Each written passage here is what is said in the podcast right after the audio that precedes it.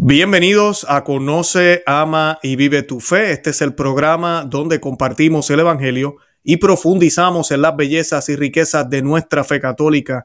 Les habla su amigo y hermano Luis Román y quisiera recordarles que no podemos amar lo que no conocemos y que solo vivimos lo que amamos. Y en el día de hoy me acompaña un rostro muy conocido y un rostro que yo sé que le agrada a ustedes muchísimo por el, la reacción que he recibido cuando lo he tenido en el programa. Hoy tenemos al señor Xavier, ay, Ariel, se, me olvida el apellido, Ariel, pero va a estar con nosotros en el día de hoy. Vamos a estar hablando un tema impresionante sobre el Padre Pío, vamos a estar hablando de los tres días de oscuridad, vamos a estar hablando de muchísimas cosas que tal vez es la primera vez que usted escucha, tal vez ya usted conoce, pero lo que va a escuchar hoy tal vez no lo conoce. Así que creo que va a ser un programa fascinante y pues eh, San Padre Pío es uno de mis santos favoritos, de verdad que sí, así que estoy muy emocionado al hacer este programa. Los que no conocen al señor Javier, los invito a que vean los programas que yo hice anteriormente con él. Eh, voy a colocar el enlace en la descripción de este programa para que así lo puedan conocer un poco más. Además de eso, pues el señor Xavier, además de ser mariólogo, estudioso, una persona muy preparada para este, este tema, es un teólogo, si no me equivoco, y autor de este super libro que se llama Revelations, que también ya va a salir ya mismito en español, que es un compendio de todos los secretos, profecías de la Santísima Virgen María y pues es excelente. Así que oh, sin más preámbulos, yo quisiera darle la bienvenida al señor Xavier al programa. Bienvenido, ¿cómo está? Todo bien, muchas gracias. ¿Cómo está usted, señor Román? Excelente, muy contento de tenerlo usted en el programa. Es Navidad, ¿qué más? ¿Qué más puedo pedir? Sí, muy contento, pero me alegro que estemos aquí hoy. Y nada, señor Xavier, antes de comenzar con el tema, que sé que las personas posiblemente van a querer escucharlo, eh, vamos a comenzar con un Ave María. Como siempre hacemos, le encomendamos el programa a la Santísima Virgen María. Veo que usted tiene su imagen de la Santísima Virgen de Fátima. Eh, yo también tengo una parecida así bastante grande en, en la sala de mi casa y pues tengo la pequeñita aquí y pues se lo vamos a encomendar a ella para que sea ella quien nos acompañe, deje al maligno que muchas veces quiere interferir cuando hacemos estos programas y que sean las palabras del Señor Jesucristo, el Espíritu Santo, quien abre a través de los labios del Señor Xavier en el día de hoy. Y nada, esta oración la vamos a hacer in nomini Patris et Fili Spiritus Santi. Amén. Ave María, gracia plena Dominus tecum, benedicta tui mulieribus et benedictus frutus ventris tui Jesus. Santa Maria, Mater Dei, ora pro nobis peccatoribus, nunc et in hora mortis nostre. Amén. Amén. In nomini Patris et Filii Spiritus Santi. Amén. Perfecto. Excelente. Señor Xavier, entonces, eh, yo quisiera que comenzáramos hablando de qué son los tres días de oscuridad, que tal vez muchas personas nunca han escuchado de, ese, de eso. ¿Qué es realmente? ¿De dónde viene? ¿Solo profecía? ¿Está en la Biblia? la iglesia lo ha prohibido, no tiene ningún apoyo por parte de la iglesia. ¿Qué es o qué son los tres días de oscuridad? Bueno, em, es un tema que ha sido discutido en los últimos siglos de manera muy profunda. Eh, los tres días de oscuridad, utilizando medios más uh, contemporáneos, y le ruego nuevamente de antemano de disculpar mi eh, pobre español francesizado, un español de cocina, pero que espero entenderá. Pero los tres de oscuridad es un tema de primera importancia, especialmente en casos de apariciones mariales aprobadas, eh, en el cual mencionan esos tres días de tinieblas o de oscuridad como em, el sello de los últimos castigos que han sido anunciado, anunciados en el caso que la humanidad no se convierte en tiempo. Para mencionar uno de, dichos lugares de apariciones que mencionan um, las tres días de tinieblas, um, usted mencionó el, santo Padre Pío, obviamente. Un caso muy particular que ha sido estudiado de manera muy profunda por, um, entre otras partes, el Dicasterium de la Doctrina de la Fe y otros Dicasterium de la Vida Religiosa y otros en el Vaticano. Pero también hubo otros lugares, como por ejemplo la Forêt en Francia, Hubo lugares también como eh, místicas uh, y otros místicos bien reconocidos y estudiados por las autoridades eclesiásticas.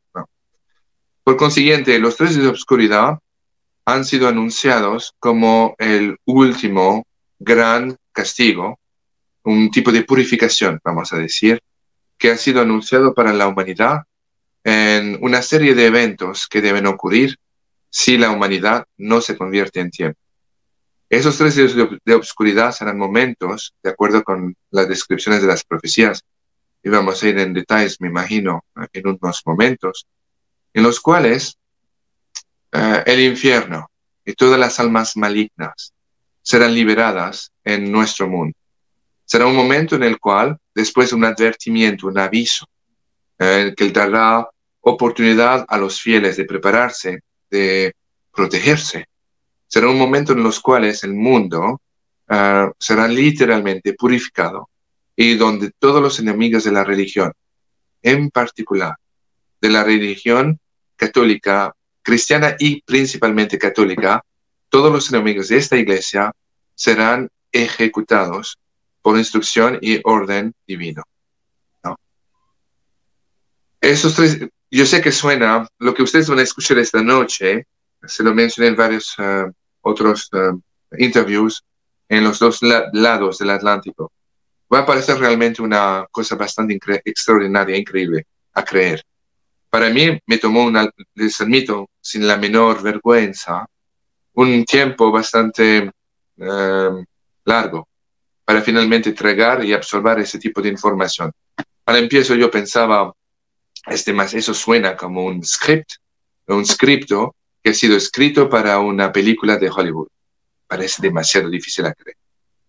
Pero con el tiempo me he dado cuenta que esas mismas revelaciones, esas mismas, uh, esos mismos anuncios han sido puestos en eco por varios mensajeros enviados por el cielo en los cuatro rincones del mundo, todos diciendo el mismo mensaje. Prepárense, conviértense, principalmente a través de la conversión de la, a la fe católica, romana y apostólica. Reciben el, el sacramento de la, del bautismo, reciben el um, sacramento de la confesión, si posible, una vez al mes, y principalmente, principalmente, reciben el sacramento de la Santa Comunión, la Santa Eucaristía a través de las misas dominicales, las cuales la Virgen explicó y eh, ángeles y otras almas y entidades divinas y celestiales, la cual, la cual explicaron es la verdadera presencia de nuestro Señor Jesucristo, verdadero cuerpo y sangre, alma y divinidad, a cada vez que un sacerdote lo consagra como tal. Ahí se encuentran las llaves de la salvación. Y los tres días de, tres días de oscuridad es un tiempo en los, en los cuales la Virgen y el cielo, a través de su primera emisaria, su primera mensajera, la Santísima Virgen, es el momento en el cual va a ser el fin de un tiempo y el empiezo de un otro. La renaissance, el renacimiento de la sociedad cristiana y el renacimiento de la Iglesia Católica Romana y Apostólica, particularmente la misma de nuestros padres y la de sus padres ante ellos. Y me entiendo cuando digo eso. Espero que... No, le pregunto, señor Xavier, ¿hay algún fundamento bíblico de los tres días de oscuridad? Y literalmente son tres días, son 72 horas. Efectivamente. En el libro de la revelación, disculpen por, mi, por mis gafas. Me queda muy bien. Infortunadamente el tiempo, estoy perdiendo la carrera contra el tiempo. Pero en el libro de la revelación, o lo que llamamos en Francia el libro del Apocalipsis, del Apocalipsis, ¿no? En um, el capítulo 6.12 dice, en mi visión, cuando abrió el sexto sello, hubo un fuerte terremoto y el sol se puso negro como un silicio. La luna se puso roja como la sangre por todas partes. Y las estrellas del cielo cayeron sobre la tierra como higos que caen de la higuera cuando las sacude un fuerte viento. El cielo desapareció como un rollo que se enrolla y todas las montañas y las islas fueron sacudidas de su lugar. Entonces todos los gobernantes de la tierra y los gobernadores, los comandantes, los ricos y los hombres de influencia, toda la población, los esclavos y los ciudadanos, subieron a las montañas para esconderse en cuevas y entre las rocas. Eso es lo que ha sido, entre paréntesis, en el libro de la revelación escrito. Ahí es muy claro.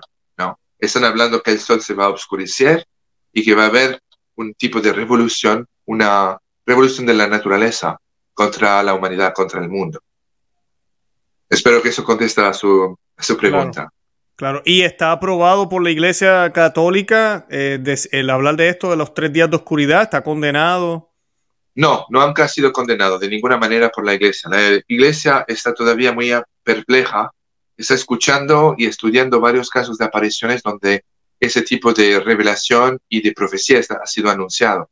el propio eh, santo, Padre Pío, eh, estigmata, no, estigmatista, mejor dicho, perdón, eh, él mismo lo mencionó en dos cartas que él ha escrito en relación a un requerimiento de un grupo de estudio que el Vaticano lo había asignado. Entonces, formalmente la, posición de la Iglesia hoy en día es neutral. No está aprobando, no está acusando, está observando y estudiando. Pero el hecho, en un caso, en una iglesia como la nuestra, en la cual eh, no se priva la iglesia de condenar tal o tal cosa, tal o tal em, moto o lugar de aparición, por ejemplo, PSI de Nueva York, eh, no, han, no han perdido cinco minutos para condenar ese lugar, o Peña Blanca, uno de los países latinos, ¿no? en Chile, ¿no? Al empiezo estaban a punto de aprobarlo y después por una, una cosa que finalmente puso la luz en el asunto, la iglesia condenó.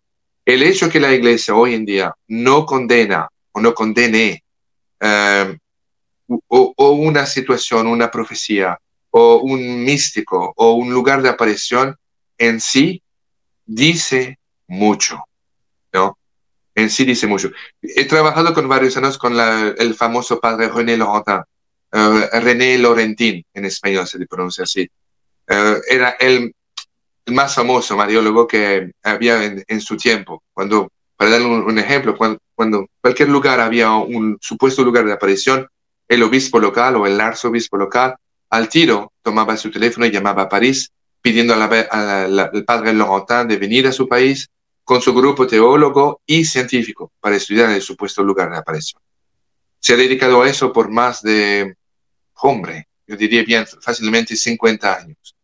Y mm, cuando yo he trabajado, he trabajado, he tenido el honor de trabajar con el padre Laurentin por ocho años en un caso en particular y tres más después que terminamos este, este trabajo juntos, antes que se volvió ciego y antes que murió en 2017.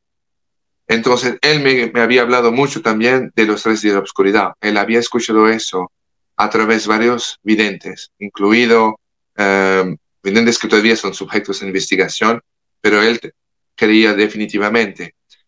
El hecho, y él me explicó muy claramente, que la iglesia no condenó, es en sí como decir, un tipo de trofeo, en el sentido que efectivamente no ha sido condenado. Y si no ha sido condenado es que la iglesia hasta hoy en día no ha encontrado ninguna contradicción o con los evangelios o con la doctrina de la fe o el dogma de la fe. Exacto, ¿no? Y, el hecho de que a mí me impresiona que Padre Pío, que ahora vamos a hablar de las cartas, pero Padre Pío, eh, pues todos sabemos los regalos que él tuvo. Para mí fue el último gran santo antes de toda esta crisis que estamos viviendo ahora bueno, que vivíamos ya desde hace un tiempo, pero que se ha manifestado más en estos, últimos, en estos últimos años. Eh, que él lo haya mencionado, eh, otros santos también y, y, también las apariciones de la Santísima Virgen María. No sé si para beneficio de la audiencia, eh, señor Xavier, si puede mencionar algunas de las profecías o de los lugares que la Virgen se ha, se, ha, hablado de los tres días de oscuridad o santos que lo han hecho para, para beneficio de la audiencia.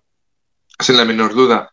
Eh, en mi modo de ver, y eso se lo escribí en mi libro, el, em, el lugar de aparición, el más famosísimo que ha dado el más grande detalle al lado del Padre Pío, ha sido de la famosísima estigmatista también, eh, Marie-Julie Jany, en la región de Bretaña, en Francia.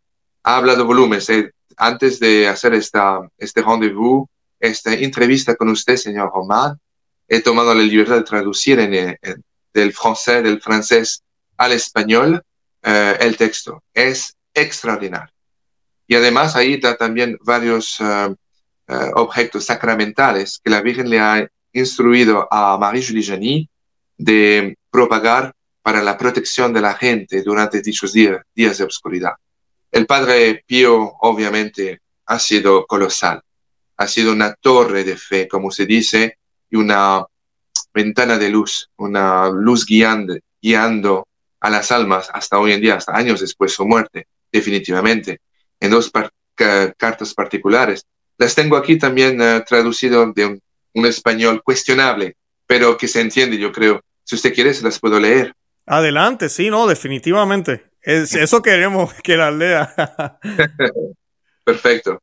Entonces, aquí tenía lo de Maestri voy a ir a lo del Padre Pío. La, la eh, señor Xavier, duda que tengo, la persona que tiene estigma, ella no es santa, ¿verdad? ¿No ha sido declarada santa?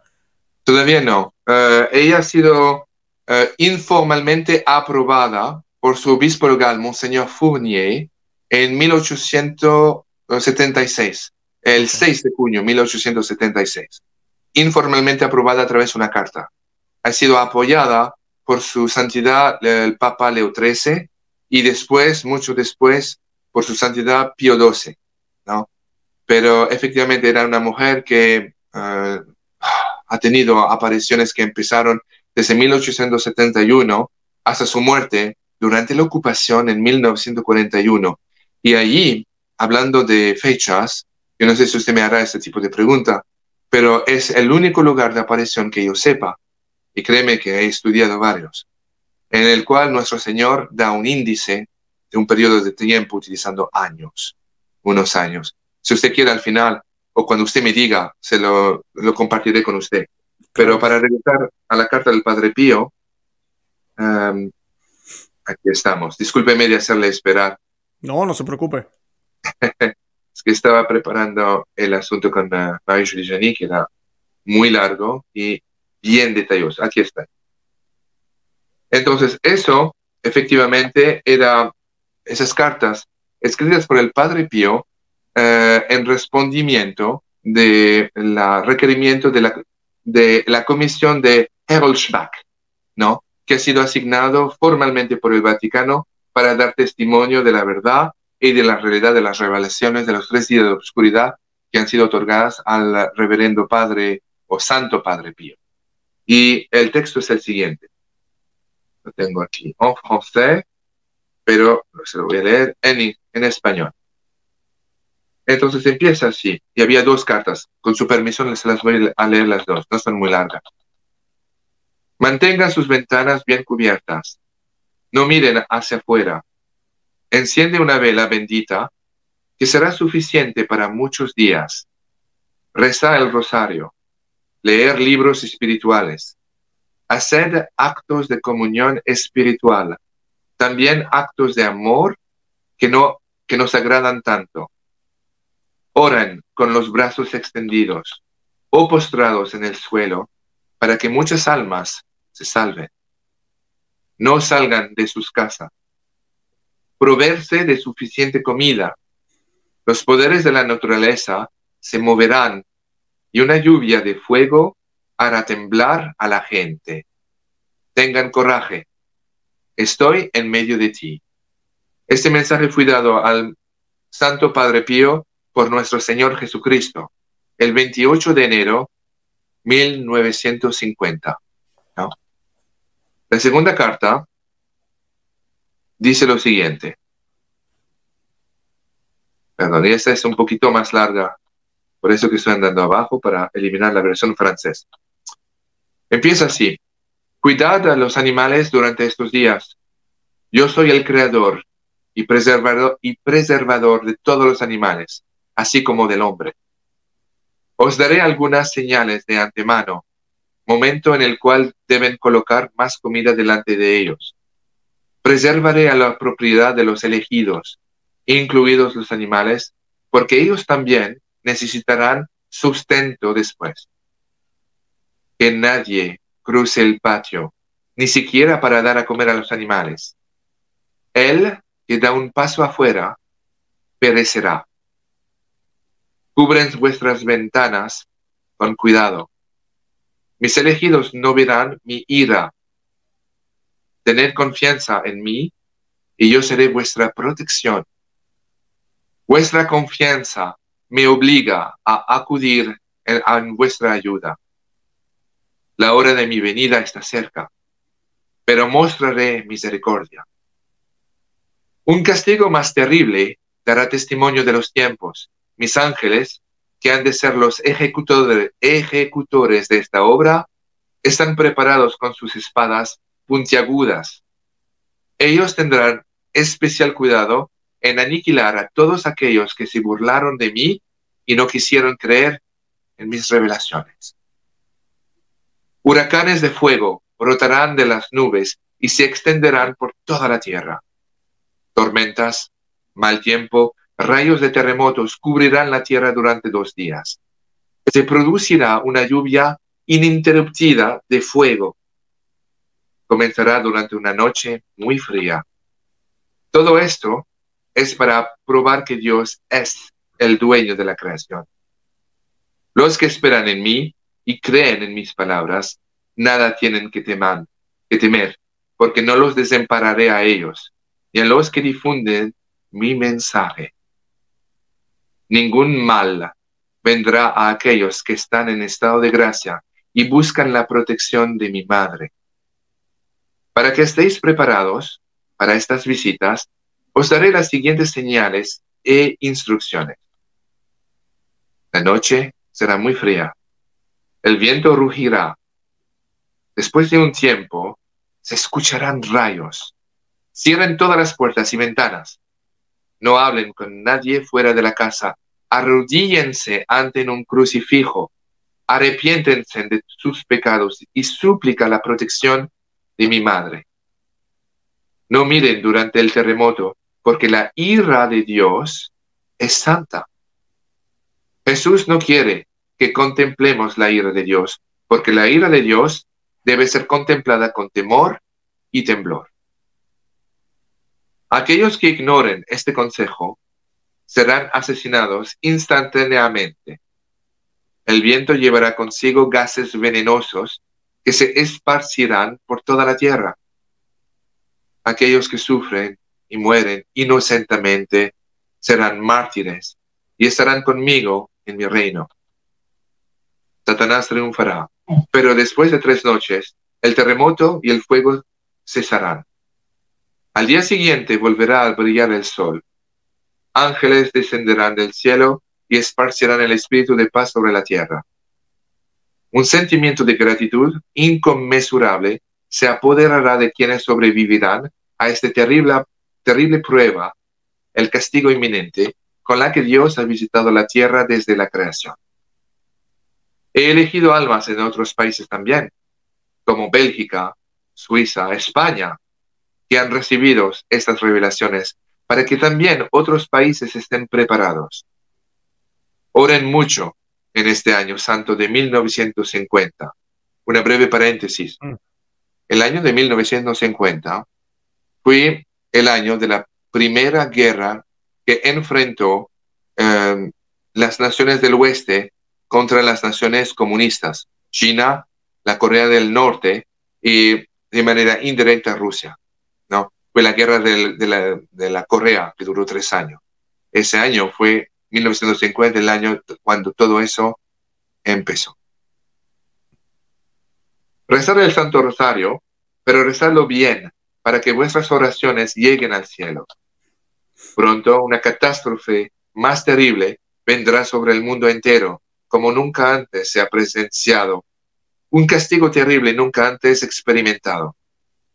La guerra de 1950 será la introducción a estas cosas. Cuán despreocupados están los hombres con respecto a estas cosas que tan pronto les sobrevendrán, contrariamente a todas las expectativas. Cuán indiferentes son en prepararse para estos acontecimientos inóditos por los que tendrán que pasar tan pronto. El peso de la balanza divina ha llegado a la tierra. La ira de mi Padre será derramada sobre el mundo entero. Nuevamente estoy advirtiendo al mundo a través de su instrumento, como lo he hecho tan a menudo hasta ahora. Los pecados de los hombres se han multiplicado sin medida. Irreverencia en la iglesia, soberbia, pecaminosa, pecaminosa cometida en fingidas actividades religiosas, falta de verdadero amor fraterno, indecencia en el vestir, especialmente en las temporadas de verano. El mundo está lleno de iniquidad. Esta catástrofe vendrá sobre la tierra como un relámpago, en cuyo momento la luz del sol de la mañana será reemplazada por oscuridad negra. Nadie podrá salir de casa ni mirar por la ventana a partir de ese momento. Yo mismo vendré en medio de truenos y relámpagos. Los impíos contemplarán mi divino corazón. Habrá gran confusión a causa de esta absoluta oscuridad en la que toda la tierra será envuelta y muchos, muchos morirán de miedo y desesperación. Quienes luchen por mi causa recibirán la gracia de mi divino corazón. Y el grito, ¿quién como Dios? servirá como un medio de protección para muchos. Sin embargo, muchos arderán en los campos abiertos como hierba seca. Los impíos serán aniquilados para que después los justos puedan levantarse de nuevo. En el día tan pronto como haya caído la oscuridad total, nadie saldrá de la casa ni mirará por la ventana. La oscuridad durará un día y una noche, seguido de otro día y una noche y otro día. Pero en la noche siguiente, las estrellas volverán a brillar y la mañana siguiente, el sol saldrá de nuevo y será primavera. En los días de oscuridad, mis elegidos no dormirán, como lo hicieron los discípulos en el huerto de los olivos. Ellos orarán sin cesar y no serán decepcionados de mí. Reuniré a mis elegidos. El infierno se creará en posesión de toda la tierra, pero yo la reclamaré. ¿Acaso pensáis que yo permitiría que mi Padre hiciera venir sobre el mundo tan terribles castigos si el mundo se volvería de la inequidad a la injusticia? Pero debido a mi gran amor, se permitirá que estas aflicciones vengan sobre el, hombre aunque muchos me maldicirán, sin embargo, miles de almas se salvarán a través de ellos. Ningún entendimiento humano puede sondear la profundidad de mi amor. Oren, oren. Deseo sus oraciones. Mi querida Madre María, San José, Santa Isabel, San Conrado, San Miguel, San Pedro, la pequeña Teresita, tus santos ángeles serán tus intercesores. Imploren su ayuda. Sed valientes soldados de Cristo. Al regreso de la luz, que todos den gracia a la Santísima Trinidad por su protección. La devastación será muy grande, pero yo, tu Dios, habré purificado la tierra. Estoy con usted. Ten, tengan confianza este mensaje ha sido dado por nuestro Señor Jesucristo, el Padre Pío, el 7 de febrero del año 1950. Y el Padre eh, Pío, para que ustedes sepan, murió el 23 de septiembre de 1968 a la edad de 81 años. Claro, padre, eh, padre, iba a decir yo, señor Xavier, la... ¿Se puede verificar que realmente el Padre Pío escribió estas cartas? Ah, definitivamente eso no es sujeto a interpretación, ¿no? Como se lo mencioné eh, desde un empiezo, estas eh, cartas han sido enviadas directamente a la comisión de Harold Schback, que ha sido convocada por, eh, por el Vaticano para justamente estudiar dichas revelaciones dadas al Padre Pío sobre los tres días de tinieblas o de oscuridad. Eso no es ninguna interpretación. Perfecto, perfecto. El contenido definitivamente estoy de acuerdo con usted, lo que mencionó al principio, parece de película, eh, pero es muy serio. Lo que sí me agrada del mensaje, ojalá la audiencia lo haya escuchado. Eh, nuestro Señor Jesucristo le constantemente le hace saber a Padre Pío que tengamos confianza, que tengamos confianza, eh, que hagamos oración, que hagamos sacrificio. Eh, me tocó una parte, ahorita estábamos hablando de la Biblia, los tres días de oscuridad, y yo pensaba que los tres días de la, de, en la que el Señor es arrestado, las tres noches, ¿verdad? Es arrestado en la noche, en la oscuridad. en medio de la oscuridad. Luego, pues, juzgado, pasa su pasión durante el día, el viernes, fallece, hay un eclipse, el mundo se oscurece, ¿verdad? Cuando él expira a las 3 de la tarde, eh, un fuerte terremoto, eh, es enterrado en la oscuridad de nuevo. Pasa el sábado, que es el día de descanso, que es un día donde no se trabajaba en aquel tiempo para los judíos, y resucita. Llega el, nuevo, el, octavo día o el tercer día. Y es algo muy parecido a esto, a los tres días de oscuridad, porque decía el mensaje de Jesucristo, no hagan como los discípulos que se quedaron dormidos. Eh, es curioso, ¿verdad? Porque puede pasar, nos puede pasar que tengamos, pensemos que estamos tan bien porque tenemos todo aparentemente bien, y nos quedemos dormidos. Y si nos quedamos dormidos, nos vamos a quedar fuera. Y creo que las parábolas de las, de las vírgenes que esperan al esposo eh, aplica aquí también. Eh, no sé, fue como quería compartirles, escuchando el mensaje, como que lo más que me, me, tocó. Uh, no sé si quiere añadir algo más, señor Xavier, sobre lo que acaba de leer. Definitivamente, mire, yo le encuentro sus comparaciones absolutamente perfectas. Em, les voy a decir, yo pensaba desde un empiezo que todo eso era muy sensacionalístico, ¿no? Pero después de haber hablado nuevamente con el padre Lonta, eh, hace unos años atrás, el padre Lonta me, me, dijo lo siguiente, mire, Xavier, es cierto, todo eso es sensacionalístico, muy Hollywood, como usted dice, me, me decía él. Pero él me dijo lo siguiente, pero imagínese usted la historia de nuestra fe, nuestra iglesia católica. Si nos decimos católicos, tenemos que efectivamente creer que nuestro Señor envió su Hijo nacer a través de una virgen. Primer sensacionalismo. Que cuando Él creció a sus, a sus 30 años, que Él mismo empezó a curar los ciegos, segundo sensacionalismo, que dio a comer a más de miles de personas solamente con unos pedazos de pan y unos pescados. Sensacionalismo nuevamente, que resucitó los muertos, que caminó sobre las aguas, ¿Qué más hay de sensacionalismo sobre eso? Que eh, además fue crucificado amando a sus persecutores, pidiendo a Dios que los perdone y que resucitó al tercer día. ¿Qué más hay sensacionalismo que la historia de nuestra fe, que nuestra iglesia? Estos mismos medios están siendo utilizados a Dios justamente con caridad. Voy a corregir, verdadera caridad. No, porque este asunto es, es para preparar a la humanidad de lo que va a suceder. No porque Dios es un Dios em, de, de venganza, de ninguna manera. Todo eso es la consecuencia del pecado humano, de las guerras, de la consecuencia de nuestras acciones.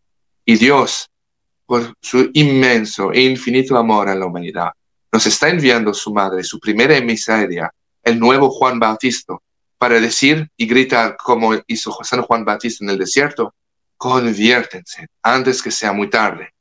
Sean unos de esas gente que ha sido escogida para la renaissance, el renacimiento de este mundo, que va a pasar por un momento el más brutal conocido en sus páginas, en la historia de su, de, en las páginas de su historia. No. Eso no es la primera vez que vemos eso tampoco en la historia de nuestra fe. Eh, para regresar tan lejos que en el tiempo de Moisés, cuando el ángel destructor iba a castigar el pueblo de Egipto matando a los primeros hijos de, los, el pueblo de Egipto, ¿cuál fue la protección que Dios había dado al pueblo escogido, al pueblo de Israel? Pongan una marca con la sangre de, em, eh, ¿cómo se dice? El bebé. Eh, el cordero. Ah, el cordero sobre vuestras puertas. Eso en ese tiempo hubiera parecido, como nos parece tal vez esto, un poco sensacionalístico, pero mucha gente, la, el pueblo de Israel con fe obedeció. Sí, claro. incluso las mismas instrucciones no, no, podían salir, tenían que quedarse en las casas, eh, muy parecido. Ni mirar, afuera. Ni mirar afuera.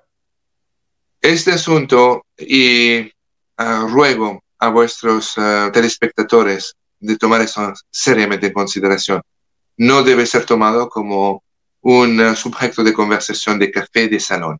No. Eso es una advertencia de una importancia de, similar a los acontecimientos, las advertencias, las admoniciones que la Virgen ha dado también en Fátima en 1900 diciendo, anunciando a la, humanidad, esta guerra se va a terminar y una segunda, peor que esta, va a empezar si ustedes no se convierten en tiempo. Va a haber, y después de eso, otra propagación de un enemigo todavía más peligroso, Rusia, que propagará sus errores en el mundo entero. La segunda parte del tercer secreto de Fátima, la cual hoy en día, hasta hoy en día, la Iglesia no ha públicamente relevado, menciona también una tercera, un tercer conflicto mundial que será atroz. Akita ha formalmente aprobado por eh, el obispo local y, el, y la congregación de, em, de la fe en Roma. El cardenal Ratzinger, el em, ex papa emeritus Benedicto XVI que acaba de, de pasar, eh, dijo que la razón por qué aprobó Akita es porque el último mensaje de Akita, el 13 de octubre, si no me equivoco, 1978, era de facto el tercer secreto de Fátima. Hmm. Leen, invito a vuestros telespectadores de leer el mensaje de Akita en el Internet.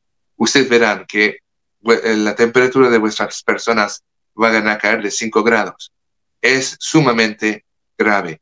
Este es un mensaje, y eso es uno entre varios otros, que ha sido dado al Padre Pío, a Santo Padre Pío, un estigmatista además, lo que da inmensa beligerencia, inmensa, inmensa credibilidad a la autenticidad de este mensaje.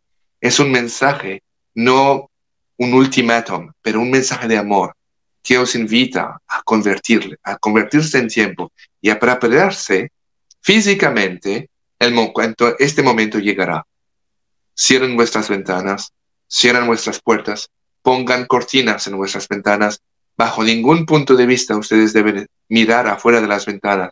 Ustedes van a oír atrocidades. Nuevamente, yo sé que es muy sensacionalista y os ruego perdón, pero la verdad es solamente una. Ustedes van a escuchar un montón de obscenidades afuera, gente tratando de pegar a la puerta. No podrán entrar, no podrán destruir las paredes ni las puertas, aunque sean de vidrio o de madera, tratarán nada más de intimidarles, de convencerles a desobedecer a estas instrucciones del cielo, abriendo las ventanas o abriendo la puerta. Van a tratar de hacer todo lo que pueden para que ustedes caigan en esa trampa, incluido utilizando voces de familiares vuestros, adjurándoles de abrir la puerta. Por favor, por, bajo ningún punto de vista, en ese momento llegado, deben ustedes desobedecer, abrir las puertas o las ventanas. Deben ponerse alrededor de una mesa donde debe aparecer un crucifijo bendito por un sacerdote y la imagen de la Santa Familia y rezar. Lo más en paz. En una otros, otros mensajes mencioné anteriormente los de Marie Julie Jany. La mencionó, mejor dicho, nuestro Señor mencionó a Marie Julie que lo más la gente pone en su confianza en Él, lo más obligan a nuestro Señor de protegerles. Va a ser momentos extraordinariamente difíciles, pero va a ser la purificación que la humanidad ha llamado en sí misma por sus acciones y por sus pecados. Exacto, exacto. Ahora usted estaba hablando de una guerra peor. Eh, hay vientos de guerra. Ah, fuera del aire estábamos comentando sobre eso, que, verdad, sabemos cómo están las cosas. Eh, tuvimos una crisis de salud que creo que le abrió los ojos a mucha gente, algo y que no se pensaba que pudiera ser posible y pasó, cómo se todo cambió. Y se espera otra cosa peor también. Se esperan enfermedades, se esperan cosas peores. Eso no es secreto. Hasta para el que no cree, si se informa, sabe que eso se está hablando y se están aprobando dinero aquí en Estados Unidos y en otros lugares los gobiernos preparándose para, más pandemias. Eh, yo quería preguntarle qué podemos esperar. Eh, yo sé que usted tiene una conclusión también con el, el año que sigue, el 2024 ¿Qué, nos puede decir de eso? ¿Cómo los eventos ahorita mismo, este rompecabezas pareciera que está llevándonos hacia algo? ¿Qué nos puede decir de eso, señor eh, Xavier? Bueno, eh, eso lo mencioné en el libro mío, que usted tuvo la inmensa amabilidad de presentar en, al empiezo de su show. Sí, tenemos por aquí. Gracias.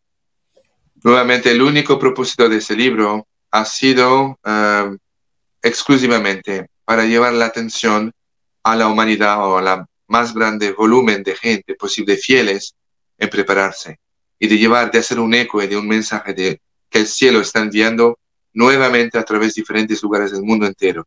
Una misión que ha sido eh, negada por la Iglesia Católica. Cuando me refiero a la Iglesia hablo del clérigo y no de un, un país en particular hablo del clérigo internacional. Una de las mejores pruebas es el famoso tercer secreto de Fátima, que ha sido eh, escondido de manera calculada en completa y total desobediencia a las instrucciones que la Santísima Virgen María ha dado a través de eh, Lucía dos Santos. El, las instrucciones eran claras y tampoco no eran sujeto a ninguna otra interpretación, pero la que quería que nuestro Señor quería que interpretemos. Revelan públicamente, dijo la Virgen María, este tercer secreto al día de la muerte de Lucía dos Santos o a lo más tardar en 1960. Cuanto Juan 23, y, llego a la respuesta de su pregunta al señor Román, pero en 1960, cuando eh, Juan 23 finalmente abrió una de, las, de los dos sobres, y el sobre que había abierto, por coincidencia, era el mensaje que explicaba la visión que los niños habían recibido, la visión que ha sido ah, ah, públicamente liberada en junio del año 2000, cuando el Vaticano declaraba que eso, y eso solamente era el tercer secreto de, Fátima. Eso era una mentira. Cuando Juan 23 abrió el segundo sobre primero y leyó la explicación de la Virgen María, que aparece también en mi libro, ¿no? dijo él, ah, se puso blanco como una aspirina, expresión francesa que traduzco en español, pero se puso blanco y dijo, ah, no, este mensaje no corresponde a nuestros tiempos. A mí, perdóneme, pero me parece que hay que tener un inmensa, alta pensamiento de sí mismo, pensarse más sabio que Dios, pensar que Dios tal vez se equivocó cuando dio la instrucción que este mensaje se ha hecho públicamente liberado en 1900, 1960 lo más tardar. No, hay que tener, me parece, es el colmo, que cualquier persona, incluido un papa, pueda decir, ah, no, no, no, no, ah, la Santísima Virgen se equivocó cuando dijo que debe ser eso. No, el tiempo no corresponde. No, no, pasamos, eh, eh, doblamos la página. Será increíble, verdaderamente increíble. Y él no fue el único, eh, hay que ser justo, haber caído en esa trampa. Paul VI hizo igual. No reveló el tercer secreto de Fátima. Juan Pablo I, el pobre, sobrevivió. Su manera como murió, vamos a decir, sospechosa. No, vivió solamente 33 días. No tuvo tiempo, vamos a decir. Juan Pablo II trató. Y al final de su reino, por lo menos hizo una mitad ser revelada, pero ha, sido ha hecho faz a una resistencia implacable que trataba de decirle que era un error geopolíticamente hablando de liberar todo el mensaje de Fátima. Sin embargo, uno de los eh, lugares de apariciones más extraordinarias que a mí me, tocó estudiar eh, era la de, nuevamente, vuelvo a Marie-Julie esa estigmata que tenía todos los estigmatas de Cristo, sin excepción ninguna, ¿no? Y sobrevivió una vida muy difícil, pero en llena adoración a, Cristo, a la Virgen María y a su iglesia, en total y completa obediencia. Es el único caso de aparición que yo conozco en el cual nuestro Señor ha dado un índice de años en el cual todas esas profecías van a empezar a desarrollarse. Y me tomó mucho tiempo para llegar a una conclusión. Tal vez me estoy equivocando, soy humano, no soy experto. Pero eh, mi conclusión era la siguiente. Primero, el mensaje era de nuestro Señor, los mensajes eran dos, en el cual nuestro Señor dijo, estos acontecimientos empezarán a tomar lugar entre el año 80 y el año 83. Señor Román, me tuvo un tiempo ah, que no, no parecía nunca terminar para finalmente tratar de interpretar ese mensaje, el año 80, 83. Pero ¿qué quiere decir? ¿Por qué si era en el siglo XIX, o sea, 1880, por qué no dijo 1880 o 1980 o 2080? ¿Por qué el año 80 y 83? La conclusión era que esos años 80 y 83 debían hacer referencia a un año en particular que debía ser utilizado como un año de referencia para agregar dichos años, 80 y 83. Pero ¿qué, ¿a qué se podía referir? Me tomó como un tiempo infinito para finalmente llegar a una conclusión y no estoy seguro, al 100% que seguro. Pero fui tres meses antes que publiqué mi libro y el, mi conclusión, mi humilde conclusión era que, bueno, sería posible que sea a partir del año de la muerte de Marie-Julie Jany, 1941. Me puse a agregar 80 a 1941 y llegué al año 2021.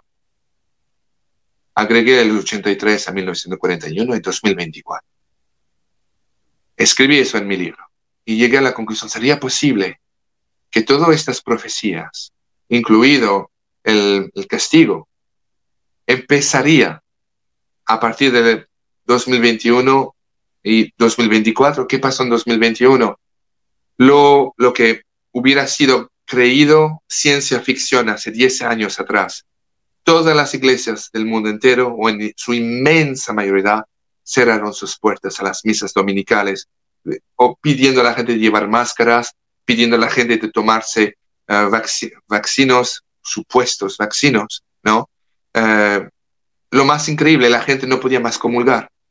Yo en mi memoria de adulto no tengo recordimiento histórico que algo así ocurrió. Y el cenit de esta pandemia de COVID-19 ocurrió en 2021.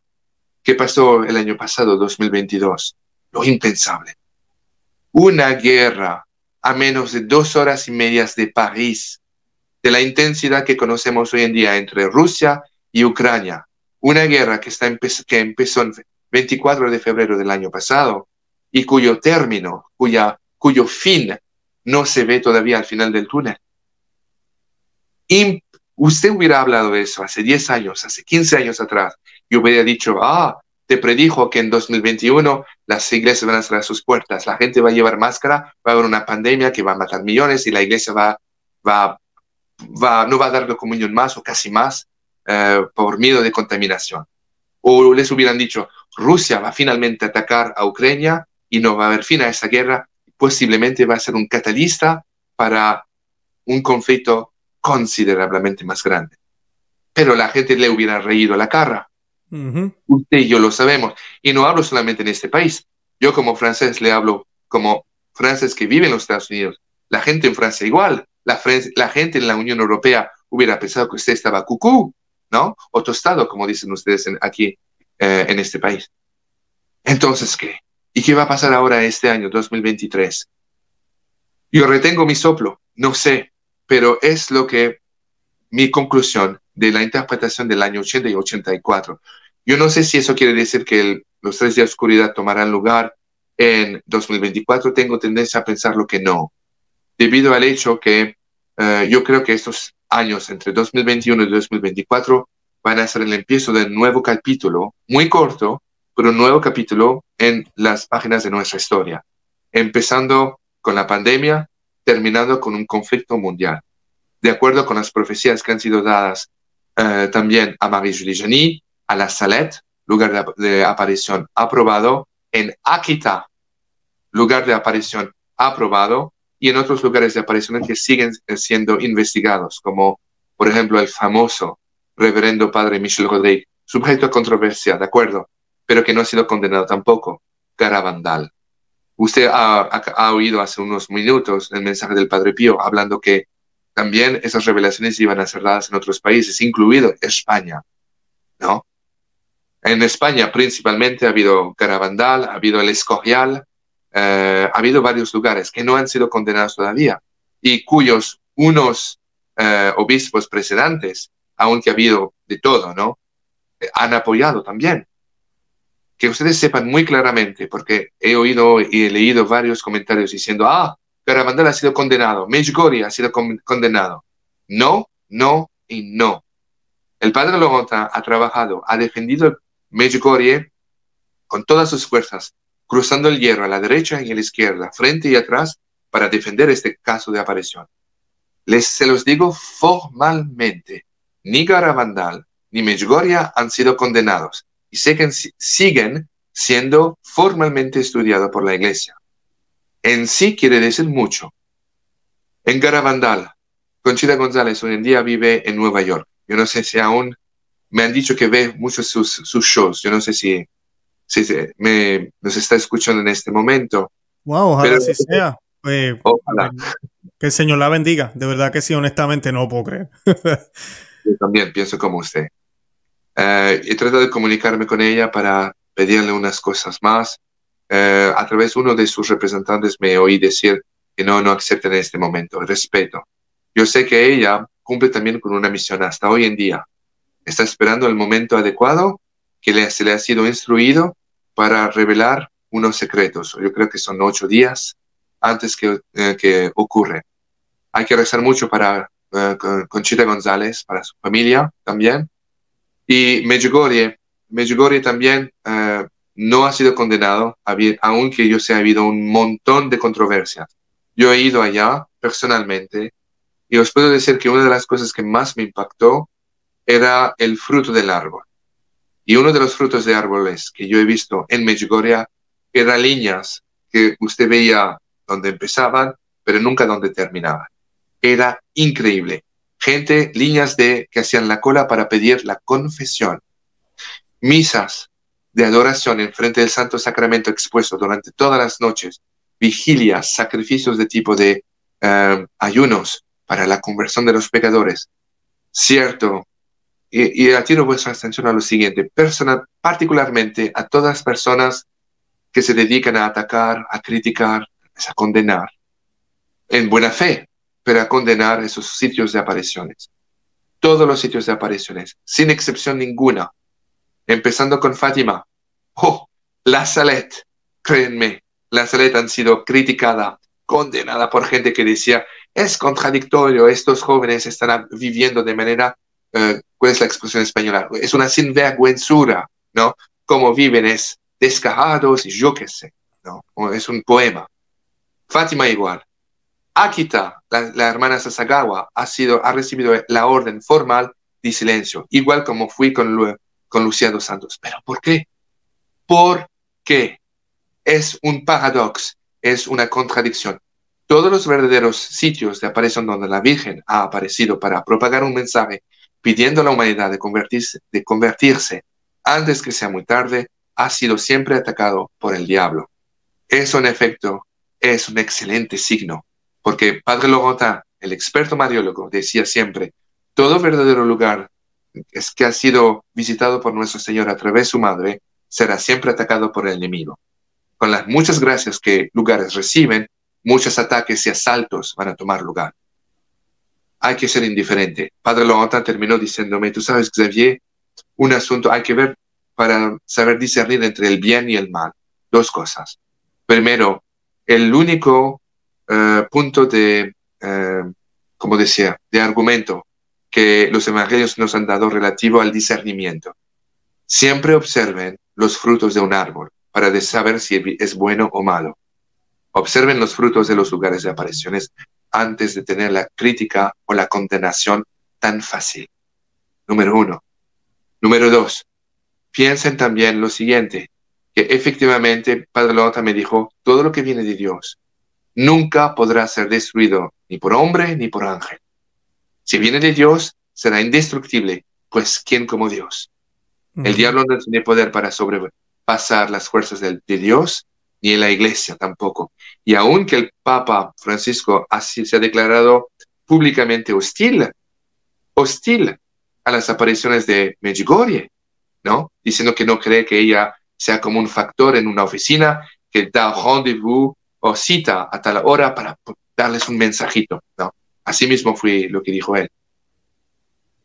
No tenemos que condenar al Papa ni criticarlo tampoco, pero, sin embargo, todo lo que viene de Dios sobrevivirá. Y sin embargo, aún con esa hostilidad demostrada públicamente, la Iglesia Católica ha permitido a todos los pastores de organizar pelgrinajes pastorales y, eh, se dice, em, ah, parroquiales organizadas a Medjugorje. Eso es el paso justo antes de la aprobación. Entonces, hagan mucho cuidado y os invito también a seguir los mensajes que la Virgen y aún nuestro propio Señor en los Evangelios nos llamaba a practicar la verdadera misericordia antes de tener la crítica fácil, antes de tener la condenación fácil, recen.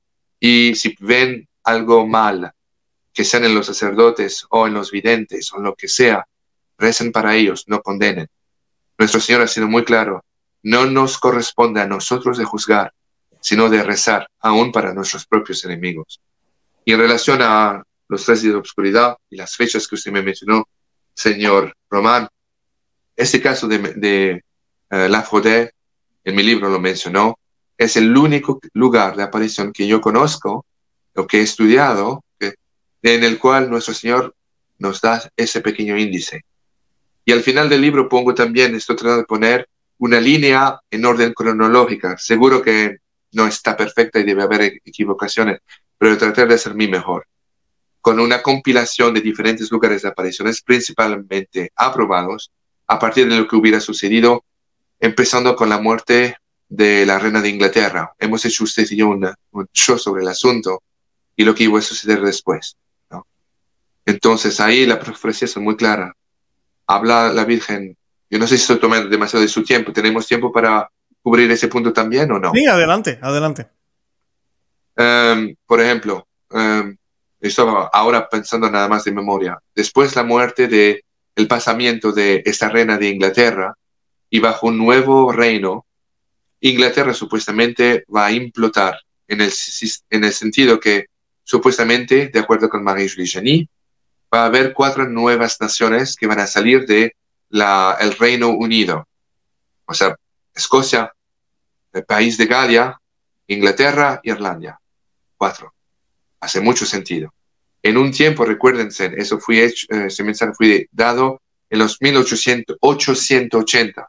No hacía no, ningún sentido en el tiempo.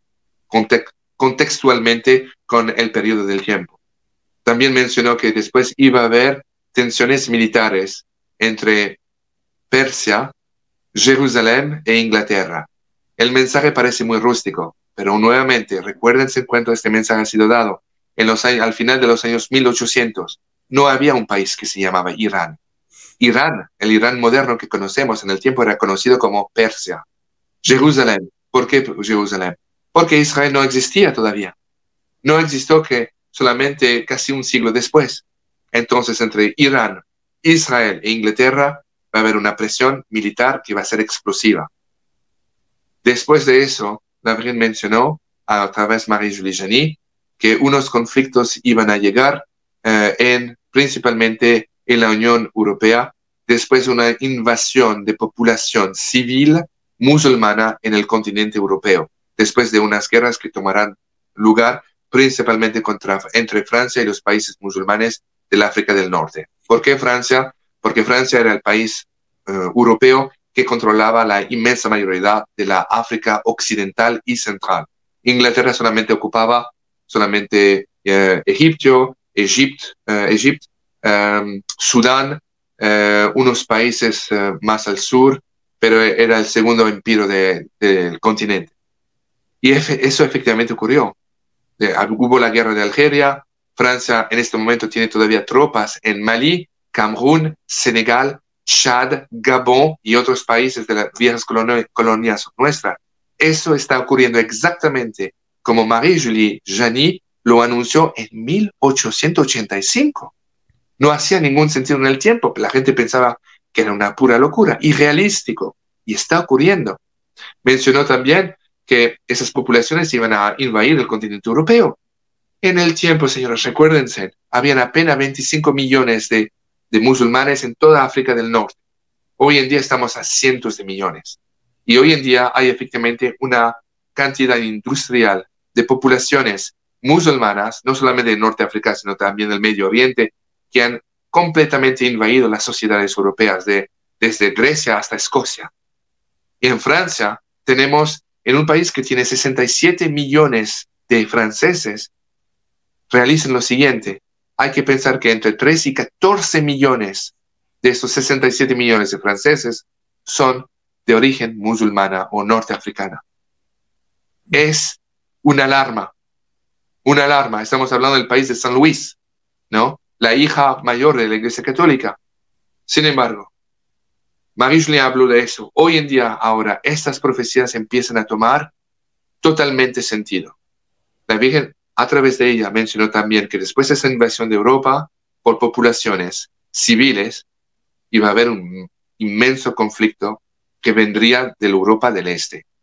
Coincidencia este asunto de, de eh, Ucrania y de Rusia, y además tenemos también ahora las tensiones que existen entre Kosovo y Bosnia, aquí en los Estados Unidos. Yo no sé sobre eh, los otros países entre México y la Tierra del Fuego, ¿no? Se hablan de eso, pero en Europa se habla mucho. Hay tensiones militares ahora con las fuerzas de Serbia y de Kosovo poniendo los dos países fuerzas militares en las fronteras. Rusia ofreciendo su ayuda militar a Serbia. Nadie habla de todo eso. La guerra de Ucrania y de Rusia en este momento está a menos de dos horas y media de París. No se ha visto eso desde 1945. Y las amenazas nucleares que han sido abiertamente dichas entre los varios participantes han sido, son más suficientes para marcar nuevamente todas las primeras páginas de los periódicos del mundo. Pero parece que en este momento, especialmente en este continente, parece que tienen o recibieron instrucciones de calmar la situación, de no alarmar a la gente nuevamente como en Fátima. En el tiempo cuando la Virgen dio los mensajes, las profecías de una Segunda Guerra Mundial, de la propagación de Rusia y de un tercer conflicto mundial después, la iglesia tuvo miedo, no, no quería mencionar esos mensajes, lo mantuvo secreto por tantos y tantos años. Resultado final, la gente no se enteró, la gente no rezó, la gente no hizo nada espiritualmente para cambiar la dirección de la historia que conocemos hoy en día. Eso es el punto de estos mensajes que la Virgen está tratando de llevarnos.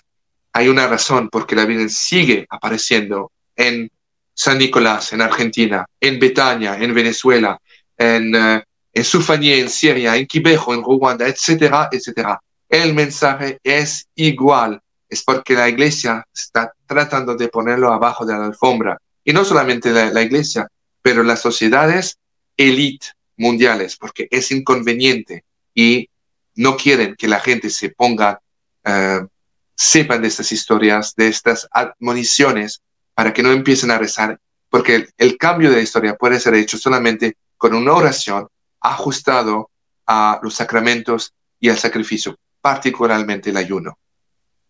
Termino rápidamente, disculpen si hablo largamente. No, excelente. en los años 50, cuando todavía Austria estaba, después de la Segunda Guerra Mundial, bajo cuatro zonas de ocupación. La parte del oeste de Austria era francesa, la parte del norte era inglesa, parte del sur era norteamericana y la parte del oeste era Rusia. El uh, el canciller de Viena, había llamado a toda la población austriana a tomar el rosario y a rezar cada día los santos misterios pidiendo la liberación del país y que esos poderes extranjeros se anden de una vez para uh, reencontrar la independencia nacional. Era algo extraordinario.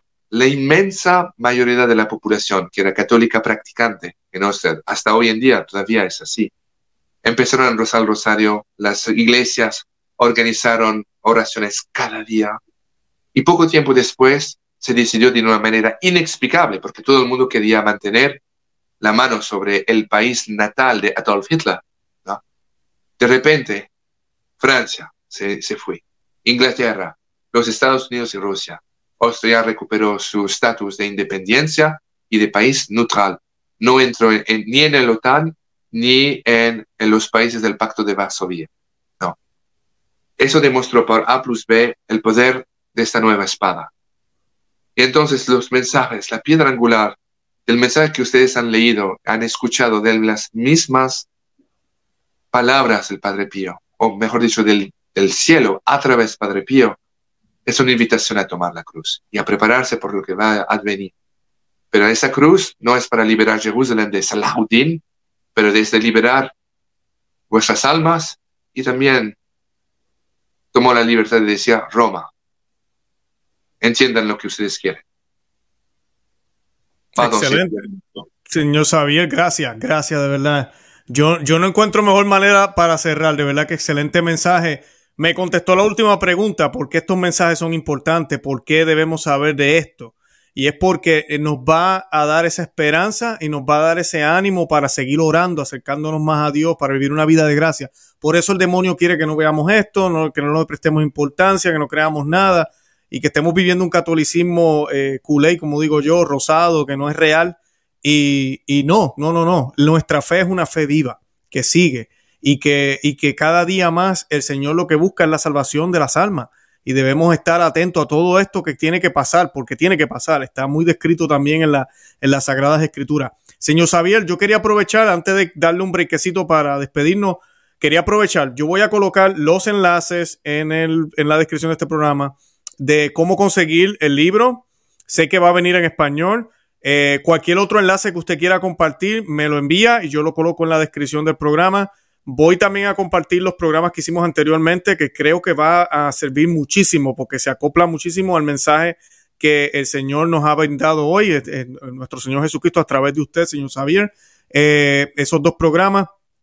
Y invito a la audiencia a que el próximo rosario, como he dicho otras veces, lo hagamos por el señor Xavier. Para que él y su familia sigan perseverando en este caminar que no es fácil, especialmente cuando uno habla y uno dice y uno busca y uno se mueve, el de la colita, como decimos los, puertorriqueños, el, maligno, eh, se enoja y ataca. Ahora, cuando donde está María, a él no le gusta estar. Así que por eso es que siempre les recomiendo a las personas que siempre, siempre, siempre estemos acobijados en ese manto de la Santísima Virgen María, porque Satanás no se puede acercar. Y donde está ella está Cristo, eso no hay duda. Así que, señor Xavier, si hay algo más que quiera añadir, para entonces pues, poder cerrar y despedirnos. Sí, eh, os invito a todos para los tres de obscuridad de conseguir una vela de, ay, no sé decirlo en español, si usted puede traducir para mí, 100% beeswax. Sí, beeswax es este, ay, cera de abeja, se dice, creo. Cera, de abeja. Debe ser 100% de cera de abeja. Eh, que sea bendecido por un sacerdote. Utilicen nuevamente el sacramental del agua bendita poner en vuestras ventanas, vuestras puertas. Lleven sobre vuestros cuellos el, crucifijo con el corpus, la medalla milagrosa, eh, el santo escapulario, principalmente del Monte Carmelo. Ustedes conocen la promesa. Eso es salvación. Y también, eh, lo mencionaré en mi libro también, el escapulario um, ah, violeta. Ajá, violeta. Hablaremos de eso otra vez, pero lo principal, llévense vosotros esos sacramentales, anden a la confesión. Por favor, una vez al mes y cada domingo recen eh, la Santa Misa, reciben la Santa Comunión en estado de gracia. Si son culpables de cualquier tipo de eh, pecado mortal, os suplico de poder recibir la confesión antes y de creer que la Santa Eucaristía no es un símbolo, ese sacramento es el mismo Cristo que resucitó los muertos, el mismo Cristo que caminó sobre las aguas y que resucitó el tercer día. Y finalmente, sin querer ser teatral, y les, le agradezco al señor Román por su amable invitación, por su invitación a que recen para mí mi familia, y mi familia. Eh, el señor Román tiene una misión muy particular y yo sé que ustedes que lo ven tienen mucho afecto para él, muy sinceramente, sin ninguna actitud artificial. Recen para él, recen para que su misión siga adelante y que sea, se quede fuerte en, eh, en esta misión. Y siguen escuchándolo porque está haciendo un bien a un montón de gente. Ustedes están en el buen camino hoy. Merci beaucoup, señor Román, por su inmensa amabilidad y a sus telespectadores por haberme escuchado. Voilà. Excelente, señor Xavier. De verdad que el Señor lo bendiga. De verdad que sí. Yo, como dije ya, invito a, a, a todos los que nos están viendo a que miren todo el material que vamos a colocar en la descripción y que compartan este programa para que más personas se beneficien de todo el material que compartimos en el día de hoy. Y nada, con eso nos despedimos. De verdad que los amamos en el amor de Cristo y Santa María, ora pro nobis. Santa María ruega por nosotros. Nos vemos. Que Dios los bendiga. Bye bye.